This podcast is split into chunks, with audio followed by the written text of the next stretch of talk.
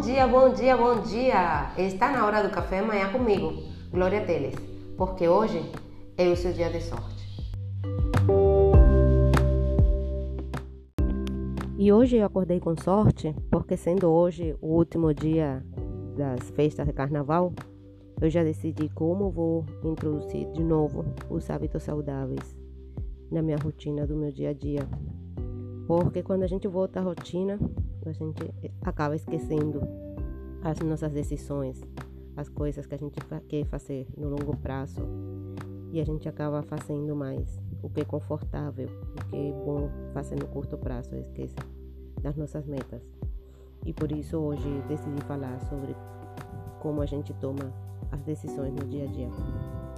Porque no dia a dia, nossos cérebros captam e processam uma grande quantidade de informação que nunca chega à nossa consciência. Fatos que não chamam nossa atenção praticamente não existem para nós, mesmo que influenciem nossas percepções, sensações ou reações. Você lembra aquela música horrível que você decorou e nem sabe como?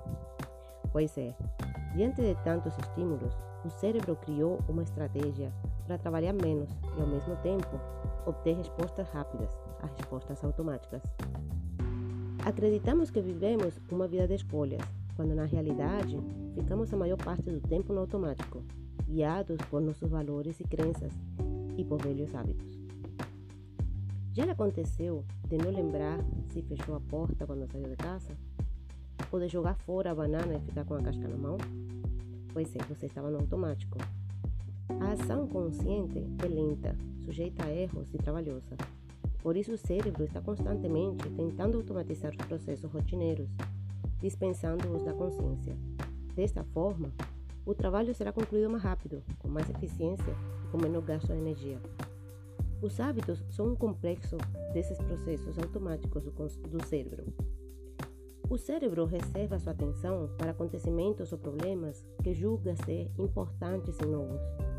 O cérebro classifica as informações que recebe em importantes ou insignificantes e conhecidas ou desconhecidas. Tudo aquilo que for caracterizado como insignificante ou não chega à consciência ou vai atingi-la de modo impreciso.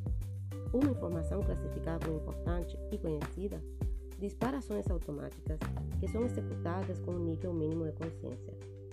Só quando um fato é importante e novo é que o sistema da consciência e da atenção são totalmente desativados. A incompetência inconsciente é o que conhecemos como incompetência inconsciente, pois é necessário um método específico de processar informações que seriam complexas demais para o subconsciente. Por exemplo, quando você começa a dirigir, sente muita dificuldade e precisa estar muito alerta. Com a prática, você começa a dirigir mais relaxado e pode até desfrutar da paisagem. Nesse momento, você chega, já chegou ao que chamamos de competência consciente.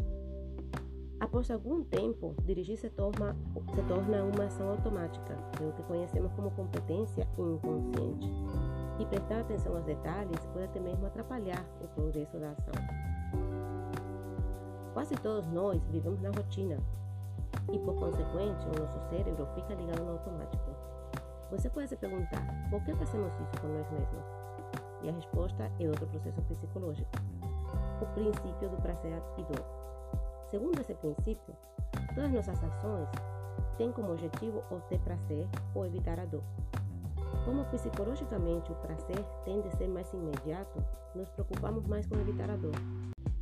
Por isso, quando alguém lhe pergunta o que você quer, muitas vezes você responde: Eu não quero ter que acordar cedo, não quero ter que enfrentar o trânsito, não quero ter que trabalhar, etc.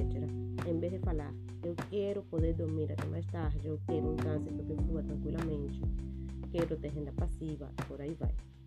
Por isso, a reflexão de hoje é: fique de olho na sua vida, fique de olho nas suas ações porque partindo desse princípio, a gente vive na rotina, porque é mais fácil, mais confortável e mais seguro. Vivendo na rotina, corremos menos riscos, mas também temos menos recompensas. Por isso, se você faz como você faz Por isso, se você faz sempre as mesmas escolhas, as mesmas coisas, obterá sempre o mesmo resultado. Assim, se você não ficou milionário até hoje, vai ter que mudar a forma de fazer as coisas, vai ter que mudar as suas ações. E para isso, primeiro, você vai ter que mudar o quê? O seu pensamento. Você vai ter que mudar a forma em que você vê a vida. Você vai ter que mudar o que você faz no seu dia a dia. E o dia de começar a mudar a sua rotina, começar a agir mais conscientemente é hoje. Porque hoje é o seu dia de sorte e o meu também. Porque eu faço a minha sorte e você também faz a sua. Por isso tenha um lindo, lindo, um lindo dia.